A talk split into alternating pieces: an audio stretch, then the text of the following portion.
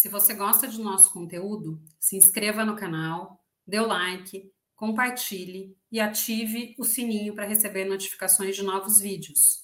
É muito fácil e você ajuda o nosso canal. No programa de hoje, eu vou conversar com a doutora Laís Érida, CEO da HL Soluções Ambientais e Startup Ecoconexões. Tudo bom, Laís? Seja muito bem-vinda ao nosso programa. Olá, Renata, tudo bem? Bom dia a todos. É uma alegria estar aqui com vocês, conversando sobre algo que eu sou apaixonada, que é a pauta ambiental. Ah, maravilha. E Laís, para a gente começar a conversar e até para que as pessoas possam te conhecer um pouquinho mais, me fala da sua formação, da sua experiência profissional. Bem, eu atuo na área ambiental há, há mais de 18 anos. Né? Iniciei a minha carreira na academia com mestrado e doutorado e em 2014 decidi empreender, né, onde o nosso principal contribuição para o mercado é o conhecimento sobre essa pauta ambiental. Então, tentei trazer a robustez da academia para o mercado e trazer soluções para as empresas, principalmente para as empresas que querem cuidar do meio ambiente. E ao longo desses 18 anos, né, quase nove anos da HL, a gente vem atuando fortemente em energias renováveis, geração de energia eólica, solar e agora com uma pauta bem atual, que é hidrogênio verde, que está muito forte aqui no estado do Ceará. Ah, perfeito. E, e, a atuação da HL, Soluções Ambientais, então, é nessa área, nesse segmento de energias renováveis, né? E me fala um pouco como surgiu essa questão do hidrogênio verde, o que, que é o hidrogênio verde? Muito bem. Eu é outra pauta, Renata, que me encanta. Só em falar, meu olhinho já brilha. Né? O hidrogênio verde, eu ouso dizer que ele traz aqui para o nosso Brasil, principalmente para o Nordeste, a maior oportunidade até então, desenvolvimento sustentável e participar de fato de uma estratégia global, Renata. O hidrogênio verde nada mais é do que a produção do hidrogênio por meio da molécula da água, H2O, onde a gente coloca energia renovável, né, fazendo eletrólise, quebrando essa molécula em H2 e oxigênio. Então, não é que o hidrogênio tenha cor verde, né? Existe aí um arco-íris, a gente fala do hidrogênio, mas representa e categoriza os tipos de hidrogênio, como ele é produzido, desde a sua fonte ao seu processo de produção. Então, o hidrogênio verde é o hidrogênio que é produzido por meio, por meio da eletrólise da molécula da água, utilizando energia renovável. Então, tá. esse é o e é principal é... conceito aplicado hoje. Tá, e essa água, ela é uma água proveniente, teria que ser só água doce ou água, água salgada também poderia, depois da dessalinização? Como que seria isso? Isso, exatamente. Pode ser, normalmente, não importa a fonte da água, ela precisa de um pré-tratamento antes de ser realmente né, colocada ou injetada nos eletrolisadores. Então, mesmo sendo água do mar, água de reuso, que é um projeto também muito relevante, onde uhum. o efluente das residências vão ser né, tratados para que realmente a água seja utilizada para produzir hidrogênio. Então, independente da fonte da água, ela passa por um, né, por um pré-tratamento para ficar adequada para a eletrólise. Tá. Nossa, a gente teria então um potencial enorme, né, Laís? É, para todas as atividades, que para tudo a gente tem um consumo de água e uma geração, então, a partir da água do reuso, mesmo o Brasil, né, com a sua costa que tem, então a gente tem um potencial bastante grande, né, na questão aí do hidrogênio verde. E me fala um pouquinho qual é a contribuição né, desse hidrogênio na redução das emissões de gases de efeito estufa. Pronto, o hidrogênio também ele, ele se enquadra atualmente como um vetor energético, né? Onde, é, como a sua produção, eu pego apenas água, H2O, com energia renovável, teoricamente eu não tenho emissão de gases do efeito estufa, que é o que acontece normalmente, né? Quando tem um consumo de energia baseado por meio de consumo de combustíveis fósseis, muito comum, por exemplo, na Europa, né? O Brasil ele possui a, a maior matriz, vamos dizer assim, renovável do mundo, mais de 80% da nossa matriz energética é renovável. Então, ao consumir esse hidrogênio, seja como matéria-prima, como insumo, como fonte de energia, como combustível para os veículos, a gente vai estar consumindo material que tem uma baixa pegada de carbono. Então, a principal função do hidrogênio verde é descarbonizar os processos. Isso em várias cadeias tecnológicas, Renata, mobilidade, logística, indústria. Então, realmente é isso que o torna tão relevante. Ele é um pouco universal, né? É o produto mais presente na, no planeta, é o hidrogênio. Então, ele tende a realmente fazer, ter uma relevância significativa na descarbonização dos processos e dos produtos. Tá. E já existe alguma planta industrial para produção em larga escala do hidrogênio verde no Brasil?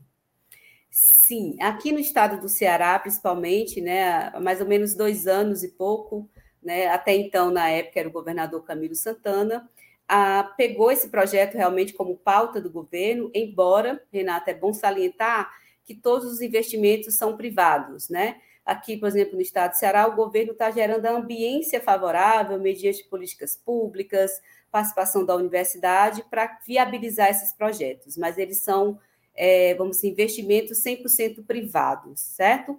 Então, aqui no estado do Ceará, a gente já está com mais de 24 MOUs assinados, que são empresas globais de vários setores, que estão fazendo uma transição de negócio e realmente focando na produção de hidrogênio aí para atender essas várias cadeias que eu comentei com você. Então, é, aqui no Nordeste, né, a gente já tem a geração de energia bastante consolidada, energia renovável, há mais de 20 anos. Tivemos aqui a primeira eólica, a primeira solar do Brasil, e agora inauguramos, mês passado, a primeira usina de hidrogênio verde, que é da empresa EDP, que ela inicialmente vai produzir 1,25 mega, né, praticamente de eletrólise, mas vai ser escalonada, como tem aí vários projetos que estão em processo de licenciamento, que é aí onde a HL entra né, que a gente preste assessoria para o licenciamento aí já de cinco projetos aqui no hub do Porto do Pecém, no Ceará. Tá. E eu até ia mencionar, Laís, uh, o Ceará ele acaba sendo aí um, um estado que acaba atraindo um pouco essa tecnologia, né? É, mais nova, talvez, mais inovadora em relação sempre à produção de energia. Então, a questão da energia eólica, né? Acho que vocês foram estado aí precursor, e agora a questão do hidrogênio verde. Por que o Ceará? Né? Conta um pouquinho para a gente aí dessa, dessa trajetória desse estado. Muito bom. Agora você vai ouvir uma cearense que é apaixonada pelo estado do Ceará, mas também uma cientista, uma profissional que atua na área há um bom tempo, certo? Quais são os principais fatores que não só destacam o Ceará, Renata, como coloca o Brasil no ranking da possibilidade de produzir hidrogênio verde mais barato do mundo, por isso que estão olhando tanto aqui para o nosso país. É um dos fatores é a localização do nosso porto, né? O porto do Pecém, é, dentre os demais portos do país, é o porto mais próximo da Europa, então diminui essa rota. A gente tem uma ZPE em operação, inclusive foi a primeira também, né, em operação aqui no Brasil. Temos uma área retroportuária, de certa forma, é, que possibilitam a ocupação de grandes indústrias, né? Então, é um porto, de certa forma, novo. E temos a matriz energética, o mercado de, de energias renováveis bem consolidado, né? Em todas as esferas, não só na questão de licenciamento, mas de, de regulação, né? Estamos aí com alguns desafios de transmissão de energia, mas esses são os principais fatores né, que tornam o Ceará tão importante e que tende a produzir o hidrogênio mais barato do mundo. Olha, então vai ter um, uma questão custo aí também que vai ser relevante e, e talvez aí um propulsor né, do, do, desenvolvimento da questão do hidrogênio.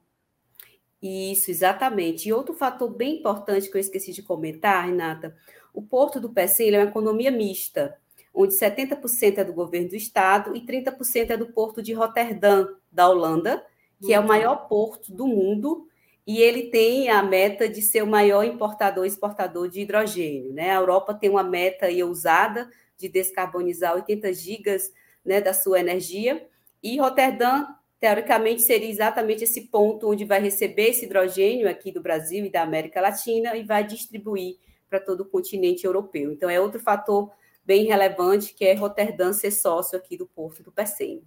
Tá? Então, até uma das escolhas, né? Tem a questão aí de Roterdã, mas uma das escolhas do Ceará também, por conta da implementação dessa primeira planta, acredito que tem a ver com essa proximidade da Europa, né? É isso. Ou, ou outros fatores também contribuiriam. É, essa proximidade da Europa, uma matriz energética, né? São uns, temos assim grande potencial eólico e solar. E olha o que é interessante, a gente tem potenciais que se complementam a nossa principal produção eólica é à noite, os maiores uhum. ventos são à noite, e de dia a gente tem muito sol. Sim. A, a, praticamente ao longo do ano, três ou quatro meses que a gente não tem tão, tanto sol. Então, elas se complementam, é tanto que está tendo muita é, usina de energia híbrida, que é eólica e solar no mesmo sítio, né? Então, isso potencializa bastante aí a produção, porque precisa de muita energia, Renata, para produzir hidrogênio. Esse é o desafio. Precisa tá. de muita energia renovável para produzir a escala né, que o mercado está pedindo e tá que pedindo. o mundo está pedindo ah. mediante as mudanças climáticas. Não, bacana. Eu fiz há uns anos atrás um trabalho aí para o estado do Ceará e, e, pude conhecer um pouco mais. E, e, realmente é um estado que a gente vê essa questão desse desenvolvimento dessas fontes alternativas, é, da preocupação com a questão ambiental. A costa inteira do estado, né, é uma costa é, fantástica e que acho que propicia muito isso. Então, talvez tudo isso acaba sendo são fatores aí para esse desenvolvimento, né? E Não. tem outro pilar ainda, eólico offshore, que é um outro mercado que a gente também tem um grande potencial aí para geração e para estar tá, tá alimentando também essas futuras plantas de hidrogênio. Ai, bacana. E a questão offshore é uma coisa que às vezes não é muito discutida e que a gente tem um potencial muito grande e que você consegue é, distanciar um pouquinho aqui da, da costa, né? Até para uma questão aí de, não sei se só o visual, mas toda uma questão aí de operacionalização que talvez facilite para algumas questões, né, Laís? Exatamente. Alguns impactos são bastante mitigados, né? É, eu sei que tem algumas controvérsias, mas eu acredito, inclusive como profissional, que os impactos, é, né, vamos dizer assim, offshore são menores do que onshore né? Até uhum. porque o mar, com a sua magnitude, tem um poder né, de resiliência, uma capacidade de autodepuração muito maior do que o continente de fato. Então, eu sou bastante a favor da eólica offshore, e como o hidrogênio vai né, movimentar muito as demandas portuárias, então essas eólicas estarem próximos dos portos vai diminuir bastante o custo aí de produção de hidrogênio também futuramente. Tá. E o processo de licenciamento disso, como que está sendo implementado? Pelo Estado? É pela União? Você está é, tendo um facilitador em todo esse processo pela magnitude do projeto ou não? Conta um pouquinho. Sim, sim. Inclusive o Ceará, é, a gente publicou a primeira resolução em escala nacional que trata especificamente de licenciamento de plantas de hidrogênio verde. É, de forma geral, é um processo industrial, Renata, onde eu vou precisar de água e vou precisar de energia renovável. Mas são plantas industriais por acontecer especificamente em onshore, no continente, aqui já é, já é tácito que a competência é do órgão estadual, né? Aí, no caso, quando tem uma dessalinizadora que capta água do mar, aí teria aí uma competência do IBAMA. Mas aqui no Ceará e em outros estados, já tem esse entendimento que a competência é do órgão estadual. Então, aqui mesmo, a gente já, aqui no estado do Ceará, já são oito processos que estão em tramitação de licenciamento ambiental, a HL, a gente está tá, né, prestando assessoria para cinco projetos, já estamos elaborando aí a RIMA, já existe termo de referência para o estudo ambiental. Então, é, o que era tão distante, vamos dizer assim, há dois anos atrás, já é uma realidade. E eu ouso dizer, Renata, que é um caminho sem volta, no sentido realmente da produção e do consumo de hidrogênio, aí como o principal vetor para a transição energética. E a expectativa da conclusão desse processo de licenciamento de, de ambiental aí de vocês é em quanto tempo? Porque a gente sabe que o IARIMA, todo esse processo uhum. é um processo demorado, né? Acho que só quem está no dia a dia aí de uma atividade ainda mais inovadora como essa para saber as dificuldades. Então, quanto tempo mais ou menos vocês têm expectativa desse processo terminar? Isso, de ter aprovação? Bom, a sua pergunta, Renata, porque está sendo uma construção coletiva. Por exemplo, a HL tem provocado eventos, workshops, treinamentos para com o órgão ambiental. A gente pega fornecedores de equipamento, pega para os especialistas em análise de risco. Vamos aqui treinar o pessoal da SEMAS, vamos aqui treinar o nosso pessoal. Então, está tendo muito essa cooperação técnica, justamente por ser algo novo, uhum. né? Aqui, né, no Ceará, no caso dos clientes que estão sendo atendidos pela HL, a gente já está em processo de elaboração. Quando tem a rima, como você falou, existem alguns ritos né, de aprovação, como audiência pública, a prestação do Conselho Estadual de Meio Ambiente. Então, a gente está previsionando mais ou menos até o final do ano já ter as licenças prévias desses grandes complexos de produção de hidrogênio verde. Tá. Ah, interessante. É bom esse envolvimento, né? Essa parceria do público e do, do privado. Eu acho que agrega, constrói. Então, interessante. E é essa ambiência, Renata, que está destacando o Estado do Ceará. Então, tem a FIEC, né, que é a Federação das Indústrias, tem a SEDET, que representa a Secretaria do Governo do Estado, que está com essa pauta, e tem a UFC, cooperando bastante, inclusive na elaboração do, do plano de negócios do Hub, que vai ser publicado logo mais Fiquem atentos que vai ter muito conteúdo interessante dentro desse plano de negócios aqui do, do, do Hub do Porto do Pecém. Então, essa cooperação, essa sinergia entre essas entidades é que está criando essa ambiência que está, de certa forma, destacando o estado do Ceará. Fico ah, muito feliz com isso. Que bom, que bom. Pessoal, não se esqueça de dar o like e se inscrever no canal. Laís, é, e por que que né, a gente acompanha a questão aí do hidrogênio verde, de outras tecnologias? É, que na verdade o que eu acabo escutando muito é que o futuro ele vai ser um conjunto de medidas em relação às energias renováveis, né? A gente, é, os países preponderantemente em uma cadeia é, não devem prosperar tanto, a gente vê os problemas que a Europa tem enfrentado com a questão é, de estar tá muito atrelado ao gás da Rússia, com a guerra que está tendo lá. A gente tem uma matriz energética relativamente diversificada, mas ainda muito dependente é, dos rios, né, da quantidade de águas. Uh, e a questão aí do, do hidrogênio talvez vindo da, de uma dessalinização de água marinha uh, é algo que a gente também acaba ampliando um pouco mais essa diversidade. Mas me fala, né, assim, no seu ponto de vista, por que, que o hidrogênio verde ele é considerado combustível do futuro, principalmente até para justificar esse investimento é, né, da Europa, Rotterdam, é para diversificar? Me fala um pouquinho disso.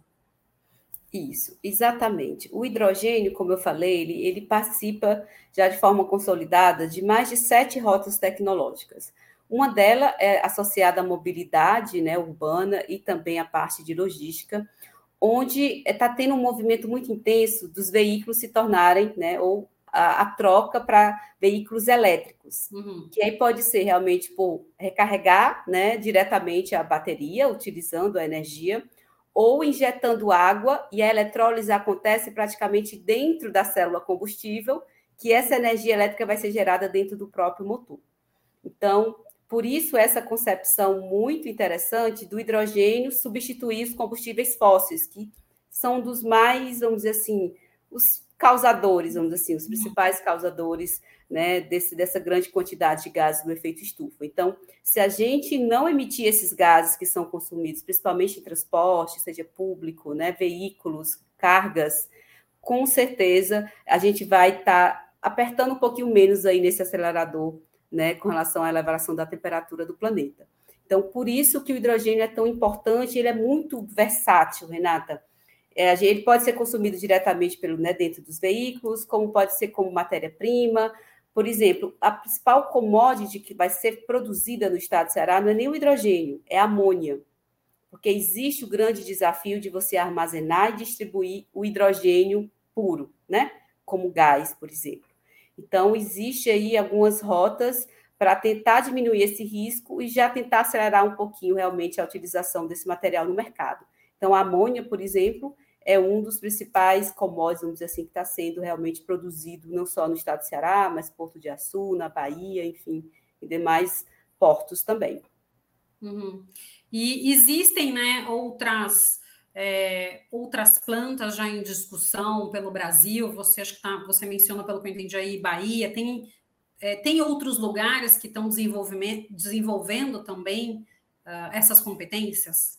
Sim, sim. Os principais portos que possibilitam aqueles pilares que eu falei com relação ao que está colocando o Ceará em destaque, que é uma área retroportuária que possibilite a instalação de plantas industriais, que tenha uma zona de processamento, né, uma ZPE que possibilite aí, o incentivo fiscal de importação e exportação, e que, de certa forma, também tenha alguma matriz energética que consiga, essa energia renovável consiga chegar diretamente a essa planta, porque tem esse desafio, sabe?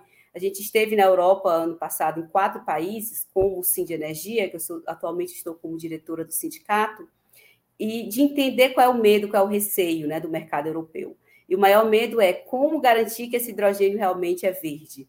Né? Então, existe aí algumas possibilidades que estão sendo desenhadas, mas os portos que têm essas características estão chamando a atenção de investidores. Né? Aqui no Nordeste temos Bahia, temos Pernambuco, inclusive a gente também está licenciando um projeto lá no Porto de Suape, tem também o Porto de Açu. Esses são que, de certa forma, eu, eu gostaria de chamar mais atenção com relação a processos que estão, vamos dizer assim, numa fase mais acelerada. Tá. E em relação ao custo, qual que é o custo da produção? A gente, no final das contas, vai ter uma energia mais barata ou essa expectativa não é para agora ainda, Laís? Pronto. Como todo todo mercado, né, a questão da procura, da oferta ou da disponibilidade de demanda faz com que o, o valor, né, vamos dizer assim, realmente aumente ou não. Então, como está requerendo uma grande quantidade de energia, está tendo um movimento muito grande da construção de vários parques de energia solar e eólica. Então, hoje o desafio, um dos principais desafios é exatamente isso, Renata. Mais de 70% do custo de produção do hidrogênio é da energia utilizada para a eletrólise. Então, que como a HL mesmo, a gente licenciou um parque de praticamente 4 gigas de energia solar, né? Está praticamente entre os maiores do mundo, então, é esse movimento de grandes parques de geração de energia eólica e solar que vai tornar viável, que vai conseguir fechar essa conta e a energia realmente vai ficar mais barata. Né? Como é um mercado que já está se consolidando, já está uhum. realmente bastante forte, há mais de 20 anos em operação, e com essa chegada de grandes parques, aí aumenta a, o fornecimento e, de certa forma, vai aí diminuindo um pouquinho o preço dessa energia. Tá. É, e Laís, na questão assim da produção, distribuição e a utilização do hidrogênio verde, quais são as suas expectativas para o futuro? Temos grandes desafios, Renata. É, eu ouso dizer que o maior desafio são dois, que é tecnologia e mão de obra qualificada.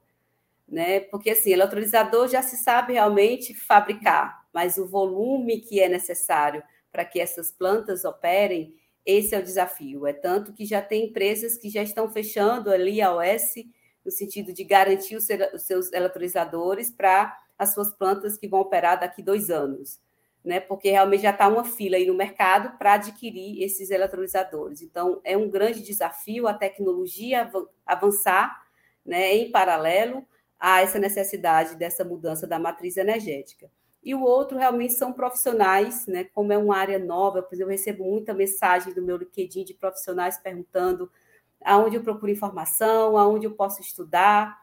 Então, é, eu gostaria de fazer esse chamado para você que está em casa, que como profissionais nós temos essa missão, né, de fazer com que esse mercado aconteça, realmente estudando, procurando, estando nos lugares certos, em eventos, em congressos, assistindo reportagens que tragam esses conteúdos e a gente ir melhorando cada vez mais e tornando mais orgânico né, essa pauta, uhum. porque a gente tem essa missão, de fato, como não só como profissional, mas como né, pessoas que vivem aí no mesmo planeta e a gente precisa mudar um pouquinho a nossa forma de viver.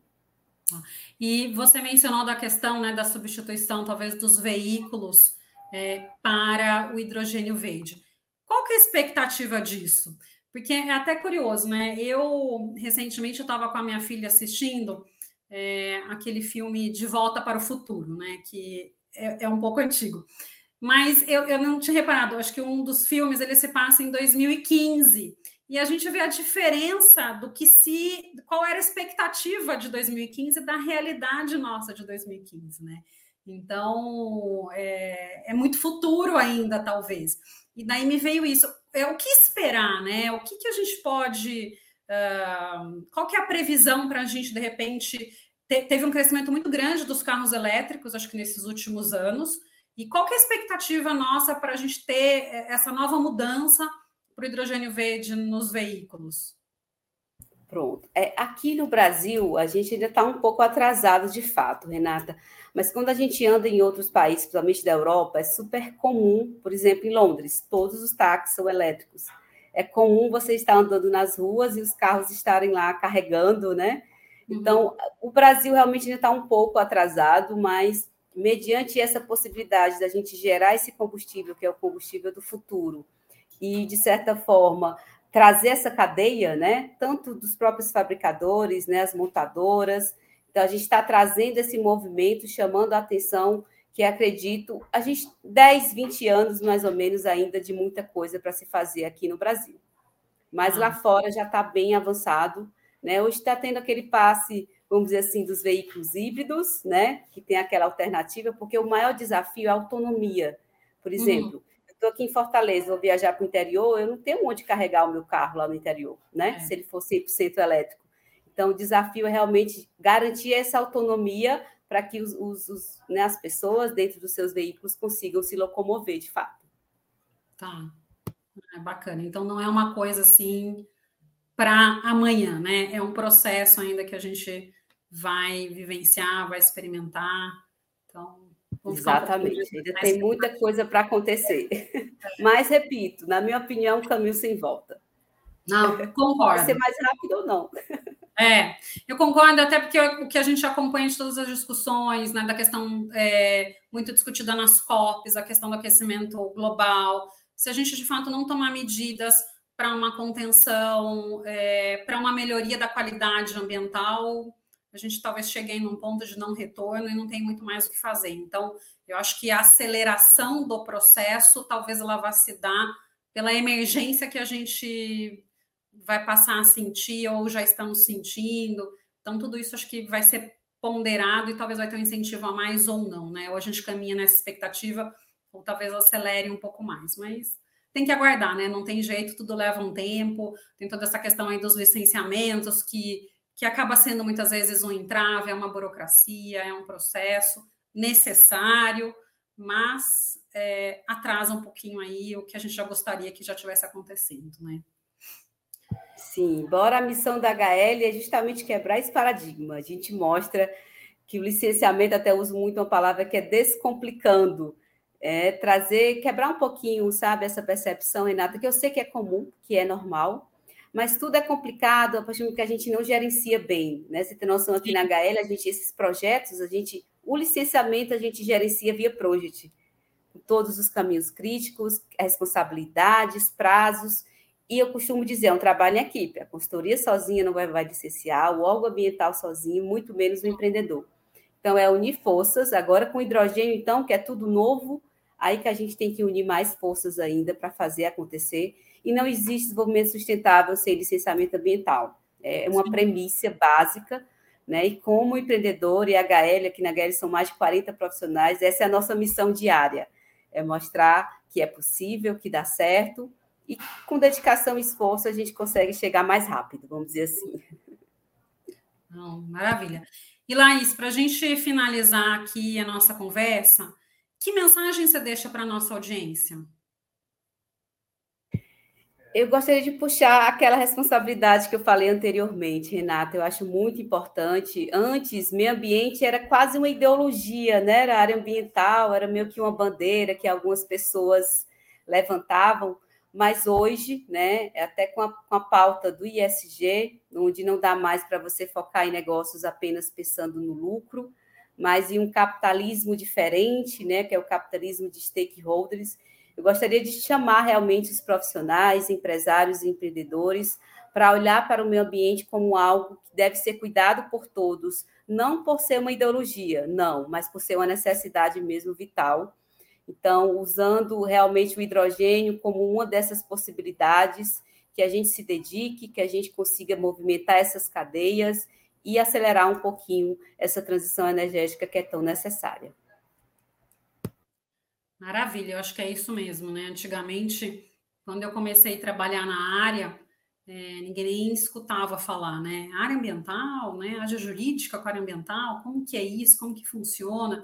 E hoje a gente já vê a questão ambiental muito mais introjetada no dia a dia, né? Já é algo que faz parte, é algo que não não vai não vai deixar, né? Pelo contrário, cada vez mais ela vai fazer parte aí das nossas relações do dia a dia e da necessidade da sustentabilidade para o negócio das empresas.